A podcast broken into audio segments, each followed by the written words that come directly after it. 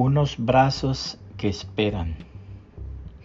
Una joven decidió marcharse de la casa materna. Su madre hizo todo cuanto pudo para tratar de evitarlo, pero todo fue en vano. Hasta sus oídos llegaban las noticias de todas las penurias y desgracias de su hija en una ciudad distante. Cuando venían y le contaban hasta dónde su hija se había degradado, ella guardaba silencio, pero en su corazón le pedía al Señor Jesucristo que tuviera misericordia de ella y que retornara a casa. Día tras día derramaba su alma delante del Señor en súplicas por su hija perdida. Jamás perdió la esperanza. Todas las noches esperaba su regreso junto a una lámpara encendida. Allí se quedaba hasta bien entrada la noche. Cuando el sueño la vencía, se retiraba pero dejaba la puerta entreabierta. Por fin el Señor Jesucristo trató con la hija y ella regresó una madrugada.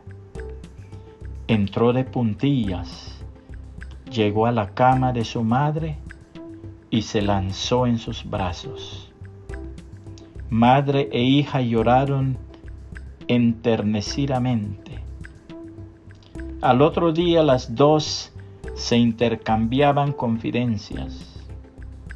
Entre otras cosas, la hija le preguntó, Madre, ¿por qué esta madrugada cuando vine encontré abierta la puerta?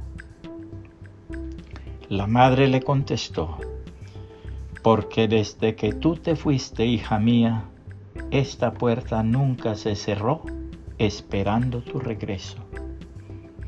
La palabra de Dios nos dice, por la misericordia de Jehová no hemos sido consumidos, porque nunca decayeron sus misericordias.